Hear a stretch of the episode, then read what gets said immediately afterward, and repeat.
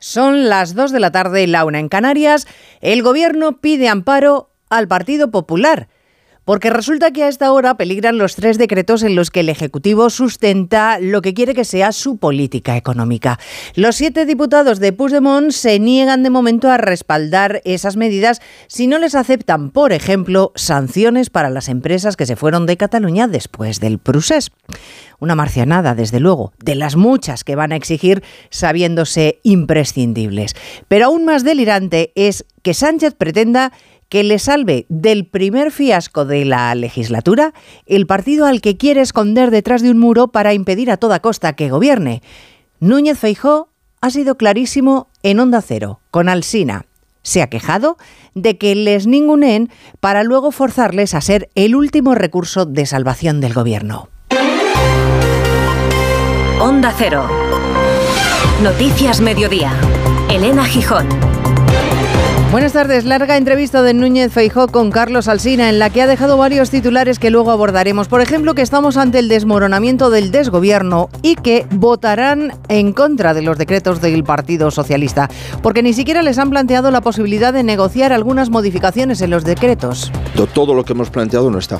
Y en consecuencia parece razonable que el PP, que es el primer partido de España, no se convierte eh, en el último recurso de Sánchez. No, no parece razonable que Sánchez confunda proteger a los españoles con protegerse a sí mismo. La ministra portavoz Pilar Alegría lo ha seguido intentando desde la mesa del Consejo de Ministros. Los decretos anticrisis son buenos, ha dicho, y ha reclamado al arco parlamentario que mañana los convaliden. Los principales beneficiarios son muchos millones de españoles y de españolas. Esperamos contar con esa mayoría de votos que hagan posible su, aprobación. Y desde luego también les voy a decir algo, si algo eh, caracteriza a este gobierno es que siempre damos la máxima seguridad jurídica a nuestras empresas. Hay que entender que la máxima seguridad jurídica se refiere a que no serán sancionadas las empresas que decidieron marcharse de Cataluña como reclama Junts en cumplimiento de lo que negoció con el PSOE, pero no está claro, se le ha preguntado una vez y otra a la portavoz en el Consejo de Ministros y no lo ha aclarado. El plan es que regresaran a Cataluña todas las empresas que se marcharon con el procés, es lo que pactaron Junts y el Partido Socialista, y ese plan incluye sanciones a las que buscaron lugares más estables. Un ataque a la libertad de empresa muy claro, un despropósito, según subrayaba en Antena 3 el presidente de la COE, Antonio Garamendi. Estos mensajes son justamente consiguen lo contrario de lo que pretenden. Eh, lo, digo, lo digo así, claro, es que hay, ni un inversor va a invertir cuando alguien te diga estas cosas. Es decir, eh, estamos, estamos eh, entrando en, en una dinámica de locos. Desde mañana la mascarilla será obligatoria en hospitales y centros sanitarios. La ministra Mónica García decidió ayer mismo adelantarse a su propio plazo de 48 horas para que las comunidades valoraran si convenía o no la decisión. El presidente de la Junta de Andalucía cree que la ministra actúa con improvisación y sin consenso. A mí lo que me importa es la salud de los andaluces y de los españoles, lo más importante, y por eso nosotros ya no habíamos adelantado esa decisión del gobierno. Ahora, Mire usted, lo que no puede ser que las comunidades, incluso gobernadas por el Partido Socialista, voten en contra. Tiene usted un problema. Cuando usted es ministra y ninguna comunidad, ni siquiera las de supuestamente partidos afines, le apoyan, es que no está haciendo las cosas bien. Hay más noticias de la actualidad de la mañana y vamos a repasarlas en titulares con María Hernández y Paloma de Prada terminó con casi un 40% de mujeres más bajo vigilancia policial por amenaza de agresión machista. Los datos del sistema Biogen reflejan un aumento de menores protegidos, más de 1.000, y se disparan un 51% hasta 1.500 los hijos de las víctimas en situación de riesgo. Macron designa como primer ministro francés a Gabriel Attal, uno de sus colaboradores más cercanos, que a sus 34 años se convertirá en el jefe de gobierno más joven de la República. Hasta ahora ocupaba la cartera de educación y era el favorito para sustituir a Elizabeth Borne. La Comisión Nacional del Mercado de Valores descarta suspender la cotización de Grifols, que se ha hundido en bolsa hoy tras el informe de un grupo de inversores que acusan a la farmacéutica de maquillar sus cuentas para ocultar su deuda. La compañía ha llegado a perder más del 50% de su valor. Bares y restaurantes estarán obligados por ley a facilitar tuppers a los clientes para llevarse la comida a casa y los establecimientos de más de 1.300 metros cuadrados deberán donar alimentos próximos a caducar. La ley contra el desperdicio alimentario aprobada hoy inicia ahora su trámite parlamentario. Israel sigue atacando puestos de Hezbollah en Líbano en respuesta al lanzamiento de drones y cohetes y prosigue su campaña en Gaza contra Hamas. En su encuentro con Netanyahu, el secretario de Estado norteamericano Anthony Blinken ha vuelto a exigir a Israel que respete a los civiles. 2023 se confirma como el año más caluroso de la historia desde que hay registros. En su informe global del año, el programa espacial europeo Copernicus demuestra temperaturas anómalas sin precedentes desde el mes de junio y máximos diarios y mensuales. Pues precisamente hoy se cumplen tres años de la llegada de la famosa borrasca Filomena, que no nos trajo precisamente calor, más bien todo lo contrario. Bien, pues en este aniversario no se prevén apenas nevadas, aunque sí mucha lluvia y temperaturas gélidas mínimas de hasta 8 bajo cero. Cristina Rovirosa. Estamos rodeados de frentes, aunque ninguno le llega a la suela de los zapatos a aquel temporal de infausto recuerdo. Una borrasca, Hipólito avanza hacia Canarias y una dana situada en el norte empieza a descolgarse hacia el sur y dejar a lluvias en Extremadura, Andalucía, Ceuta, Melilla, Madrid y Castilla-La Mancha. Nevará en la cordillera Cantábrica, Teruel y Cuenca. Precipitaciones que mañana llegan al Mediterráneo. También lo hace el frío. Ya están en alerta por mínimas raquíticas entre menos 8 y menos 10 grados en Aragón, Baleares, Navarra, País Vasco y Cataluña. Hay dos tipos de motoristas, los moteros que se saludan por la carretera y los mutueros que hacen lo mismo pero por menos dinero. Vente a la mutua con tu seguro de moto y te bajamos su precio sea cual sea. Llama al 91 555 5555. Hay dos tipos de motoristas, los que son mutueros y los que lo van a ser. Condiciones en mutua.es. Tienes 30 segundos para imaginar, para imaginarte el futuro o como te gustaría que fuese, para imaginarte el mundo, el tuyo o el que heredarán las generaciones que llegan. Un mañana en el que podamos hacer que las cosas sucedan. Imagínate lo que quieras, lo que te emociona, lo que podremos lograr. Si en los últimos 100 años la tecnología nos ha permitido conectar como nunca la vida de las personas, imaginémonos todo lo que seremos capaces de hacer en los próximos 100. Telefónica, imaginémonos. Mañana descubre la historia de un artista único. Un musical de melenudos y un Cristo revolucionario. Que lo cambió todo. Te empeñas en hacer algo para lo que este país no está preparado. Antena 3 te ofrece en una emisión única el mayor espectáculo que se ha hecho jamás en España. Los dos primeros capítulos de Camilo Superstar. Mañana a las 11 menos cuarto de la noche en Antena 3. La serie completa ya disponible solo en A3 Player. Noticias Mediodía. Onda Cero. Elena Gijón.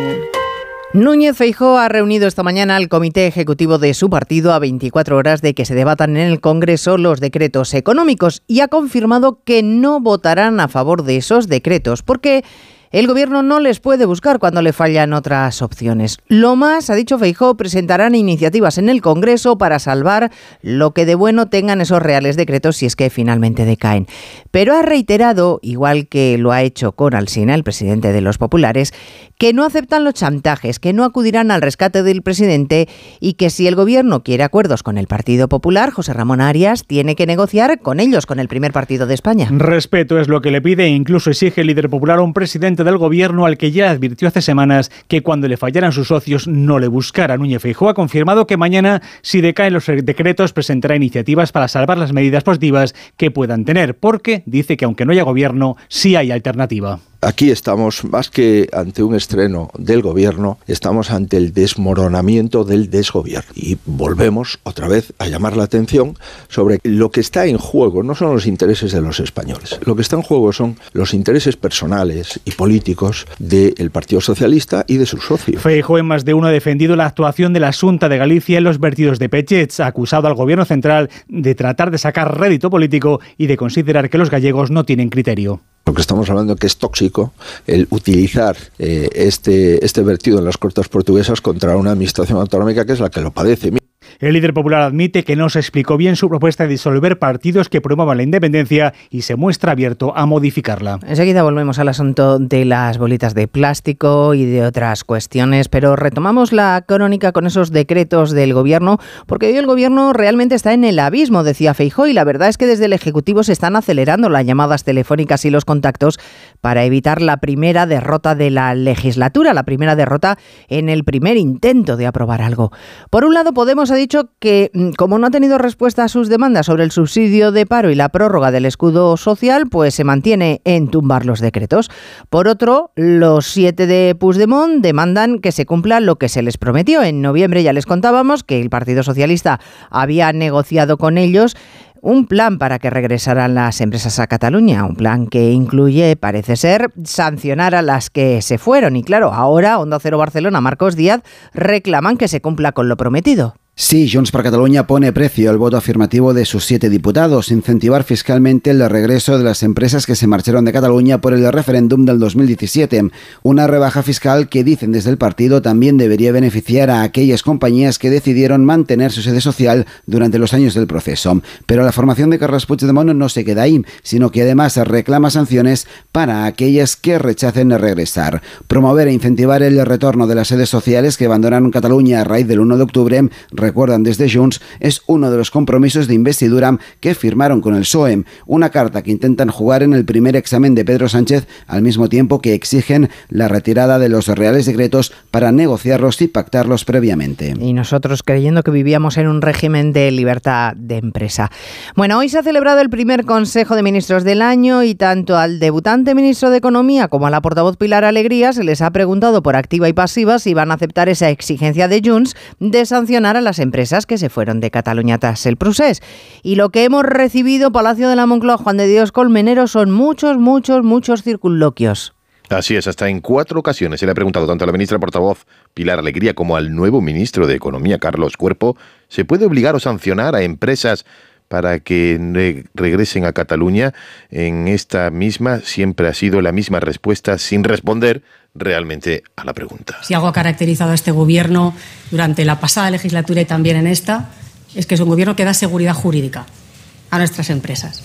La misma respuesta. Yo creo que la estabilidad y, la seguridad del marco jurídico es, fundamental y efectivamente ahí es donde, donde nos vamos a, encontrar porque para el propio Ministerio, más allá del Gobierno, para el propio Ministerio de Economía, es un elemento clave. Y de ahí no se han salido seguridad jurídica sin responder si rechazan, por tanto, la exigencia de Junts de Puigdemont, añadiendo, eso sí, que confían en que mañana sacarán adelante los decretos. Pues nada, Puigdemont, en cuyas manos vuelve a estar la gobernabilidad del país. En las suyas y, por ejemplo, en las de Esquerra, Podemos, el BNG o Bildu. Precisamente 15 eurodiputados de esos partidos, el fugado incluido, firman esta mañana una carta en la que respaldan una marcha de apoyo a los presos de ETA el sábado en Bilbao. Corresponsal comunitario Jacobo de Regoyos. Lo que no ha concretado el expresidente catalán es si habrá eurodiputados en la movilización del 13 de enero en Bilbao. Por supuesto, él no podrá acudir, tampoco Tony Comín, pero Carlas Puigdemont se encuentra entre los 15 eurodiputados que apoyan esta manifestación, así como el manifiesto que la acompaña, que aboga por poner fin a lo que llaman excepcionalidad penitenciaria, en la que consideran que viven los presos etarras y lo que llaman exiliados. Entre los 15 eurodiputados hay miembros de partidos nacionalistas españoles, como el del expresidente catalán, y también extranjeros de partidos verdes, de izquierdas anticapitalistas como Chris McCanus, Mac Balas o Dimitris Papadimoulis. En un comunicado, la plataforma ciudadana del entorno de Bildusare ha agradecido este apoyo. ¿Cómo no? Claro. Por cierto, que la próxima semana se va a conocer la sentencia del Constitucional sobre el caso Bateragune, el intento de reconstruir Batasuna. El ponente es el magistrado Juan Carlos Campo y en el borrador al que ha tenido acceso Onda Cero propone amparar al líder de Bildu, Arnaldo Tegui, y no repetir el juicio contra el dirigente Aberchale y los demás condenados por ese caso de reconstrucción de Batasuna. Fueron condenados en su día por el Supremo, pero todos ellos recurrieron en amparo cuando el Tribunal Europeo de Derechos Humanos anuló las condenas por un comentario que hizo en el juicio la presidenta del tribunal. Y por lo que parece en ese borrador y con la mayoría que se supone que tienen en el Constitucional, no volverá a repetirse el caso Bateragune. Noticias Mediodía.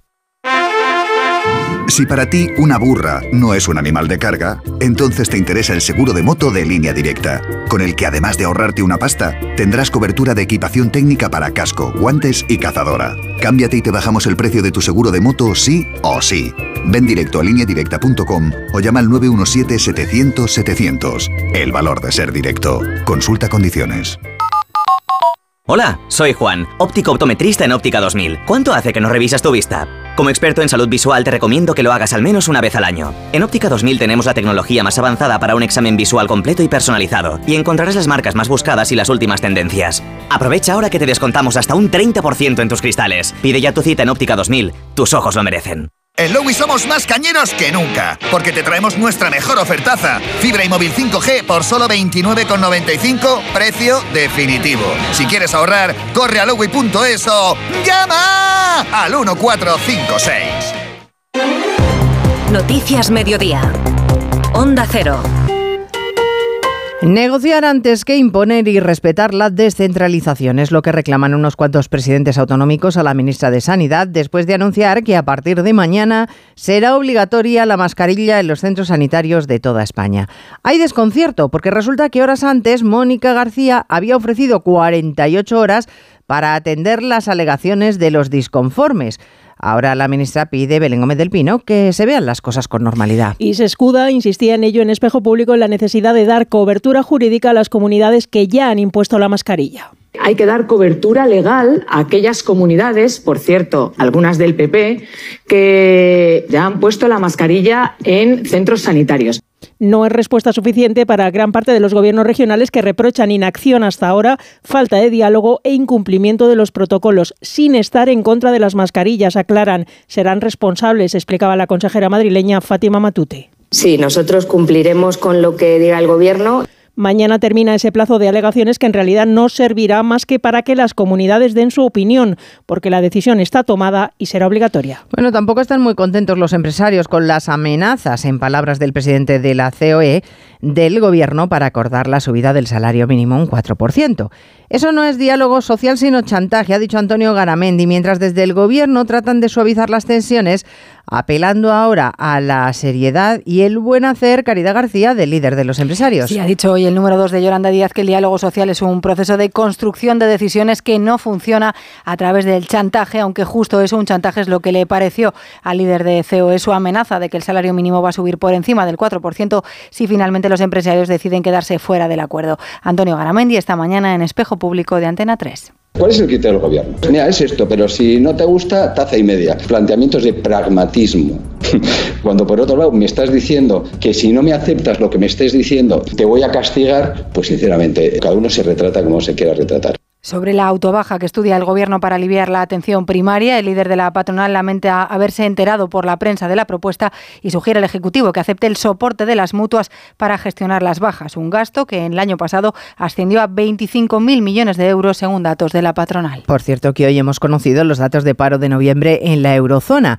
Ha bajado al mínimo histórico del 6,4%, motivo de esperanza y alegría, menos, claro, en España porque aquí lideramos la tasa de desempleo con el 11,9%. Líderes también en paro juvenil con una tasa que roza el 30%. En bolsa hoy protagonista Grifols. Las acciones de la farmacéutica española se han desplomado, han caído en picado tras publicarse un informe que le acusa de manipular sus cifras de negocio. Lo ha publicado la misma auditora que destapó el fraude de Gowex. Desde Grifols, Margarita Zavala niegan categóricamente estas informaciones. Sí, que aseguran que han maquillado los datos relativos a su deuda, que sería mucho mayor. Ahora hay que ver si eso es verdad y aquí es donde entra en juego KPMG, que es quien audita sus cuentas, y la Comisión Nacional del Mercado de Valores, que descarta suspender la cotización de la compañía, mientras el Gobierno pide prudencia. En estos momentos las acciones caen más de un 30%, aunque a primera hora han llegado a desplomarse efectivamente un 50%. Sergio Ávila es analista de IG.com.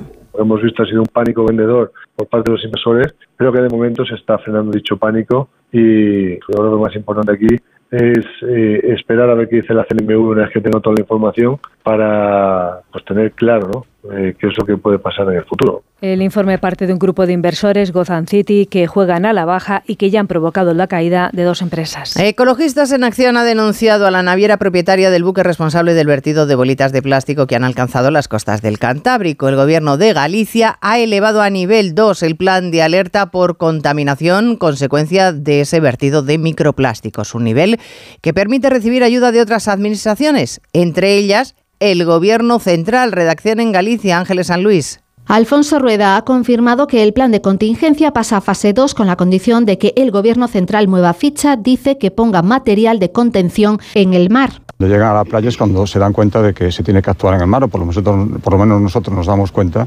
y como se nos exige ese requisito, si no, no van a hacer nada, requisito cumplido y por favor a trabajar en el mar. Ecologistas en Acción, por su parte, ha presentado en el juzgado de Noia querella contra la naviera Maes, la propietaria del barco que perdió parte de su carga frente a las costas de Portugal. La Junta informó ayer, en base a un informe del Centro de Investigación CETIM, que los pellets serían de plástico tipo PET, el mismo que se utiliza, por ejemplo, para hacer botellas de agua mineral.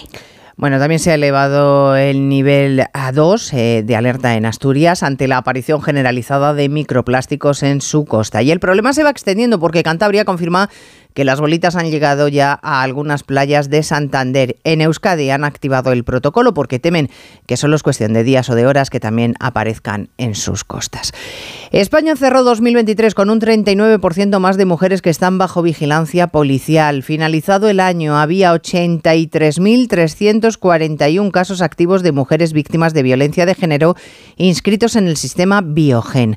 Llama la atención el notable crecimiento de menores en riesgo de ser agredidos por los maltratadores Mercedes Pascua de sus padres. Sí, son 1.448 hijos e hijas en situación de riesgo, una cifra altísima, es un 51% más que el año pasado. Pero es que además Biogen tiene a 1.028 mujeres menores de edad bajo protección policial ante el riesgo de agresión, 16 de estas chicas amenazadas en riesgo alto. En total hay 83.341 mujeres bajo vigilancia policial, 1.007 en riesgo alto de agresión y 20 en riesgo extremo. Son mujeres y sus hijos que están con vigilancia 24 horas al día. Las cifras empeoran desde la pandemia, desde el año 2020 y este 2023 se sitúa como uno de los peores en los últimos cinco años. 55 mujeres fueron asesinadas, 56 niños se quedaron huérfanos de madre por estos asesinatos y el año todavía está pendiente de dos casos sospechosos bajo investigación policial. Pues precisamente en Barcelona hoy se ha hablado también de violencia de género, violencia vicaria en concreto, porque se afianza la hipótesis de que el hombre hallado muerto ayer en un piso del barrio de Horta junto a sus dos hijos, habría matado a los menores y posteriormente se habría suicidado. Todo apunta, por tanto, como les decía, a un nuevo caso de violencia vicaria. Noticias Mediodía, Onda Cero. Los bancos. Existe una opinión generalizada sobre nosotros y no siempre es positiva. De BBVA para todas las personas. Casi el 30% de los mayores de 65 años no usa Internet de manera frecuente. Para que no se queden atrás, hemos reforzado la atención personalizada con 341 gestores especializados. En BBVA creemos en un futuro mejor. Por eso trabajamos cada día para que las personas y empresas prosperen. Conoce más en bbva.com. Oye, ¿puedo bajar la ventanilla y... No, Clara. Si no tardo nada. Bueno, va.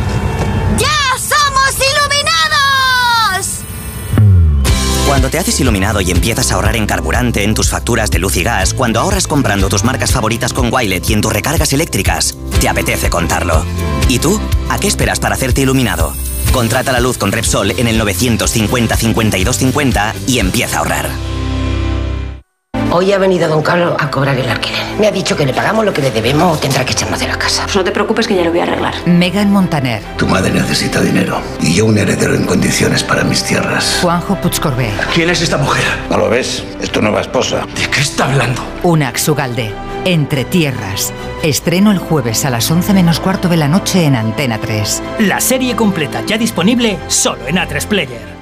Real Madrid y Atlético preparan ya su semifinal de la Supercopa, primero de los tres enfrentamientos que van a tener en menos de un mes. Oscar Conde, buenas tardes. Buenas tardes, Elena. Mañana se verán las caras a partir de las 8 en esa semifinal de la Supercopa de España. El primer fin de semana de febrero será el turno de su duelo liguero en el Bernabéu y entre medias, el 18 de enero a las 9 y media de la noche, el Metropolitano albergará esa eliminatoria, partido único de octavos de final que deparó ayer el caprichoso sorteo de Copa del Rey. De momento, eso sí, lo primero es lo primero y eso no es otro que pelear por ese título de la Supercopa de España.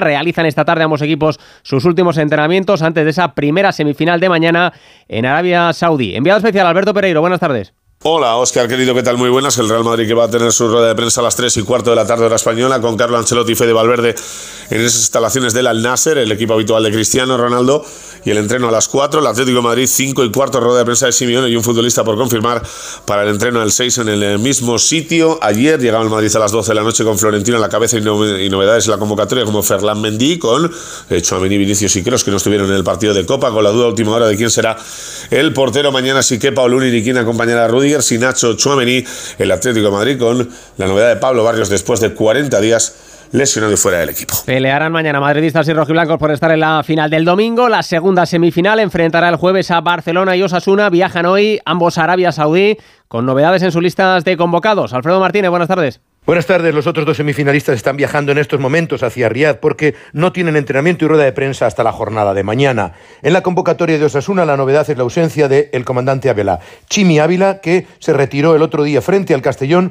parece una pequeña rotura fibrilar que le impide estar en la lista de 24 convocados de Jagoba Arrasate. Mientras que en la convocatoria del Barcelona son 25 jugadores. En Trabalde, que por indisposición no estuvo en Barbasto. Y atención, sin el alta médica, tres jugadores. Pedri y Cancelo. Pedri con más opciones de jugar incluso en semifinales, Cancelo tratando de llegar a la final e Íñigo Martínez presumiblemente para no poder jugar ninguno de los dos partidos. 25 convocados en la lista de Xavi Hernández que recuerden defiende el título conseguido la temporada pasada. No viaja Joan Laporta por motivos personales. Un Barcelona que en esos octavos de la Copa del Rey visitará al único equipo de primera federación que aún sigue en competición, el Unionistas de Salamanca que superó ayer por penaltis al Villarreal. Por su parte Osasuna recibirá a la Real Sociedad. Recordamos el resto de eliminatorias, Tenerife Mallorca, Valencia Celta, Girona Rayo, Athletic de Bilbao, Alavés y Getafe Sevilla, un conjunto hispalense que pierde para los próximos dos tres meses a Gudelk por una rotura del menisco de su rodilla izquierda. En la Euroliga de baloncesto tenemos hoy tres citas con equipos españoles. Visita Basconia al Mónaco, recibe el Valencia al Zalgiris, juega el Real Madrid en cancha del Bayern Múnich de Pablo Lasso y en el Rally Dakar, cuarta etapa con victoria para Loef en coches. Ha terminado cuarto Carlos Sainz, que sigue segundo en la general a más de cuatro minutos del líder, el saudí Al Raji. En motos la victoria ha sido para el chileno Cornejo, que es el nuevo líder de la carrera con Joan Barreda en sexta posición. El español marcha décimo segundo en la general a 41 minutos de la cabeza. Almería, eres mi sol. Sol que ilumina majestuosos pueblos y enigmáticos rincones. Sol que embellece monumentos y descubre tradiciones. Sol que enciende sabores únicos. Luz auténtica, única e inesperada. Eres historia, arte y pasión. Almería, eres mi sol. El sol que necesito. Diputación de Almería y Costa de Almería. Más que 60 consigue un sexy 60% de descuento en tus nuevas gafas. Infórmate en soloptical.com. Soloptical, solo grandes ópticas. Carlos Alsina entrevista a Alberto Núñez Feijó. Nos visita el presidente del Partido Popular, señor Núñez Feijó, que aquí se encuentra ya eh, presente. Buenos días, eh, presidente del PP. Muy buenos días, don Carlos. Yo vuelvo a reiterar, eh, aquí estamos más que ante un estreno del gobierno, estamos ante el desmoronamiento del desgobierno. Cada día, Carlos Alsina con los protagonistas de la actualidad en Más de Uno, programa de referencia de la radio matinal. Si quieres volver a escuchar la entrevista, entra en ondacero.es. Te mereces esta radio. Onda Cero, tu radio.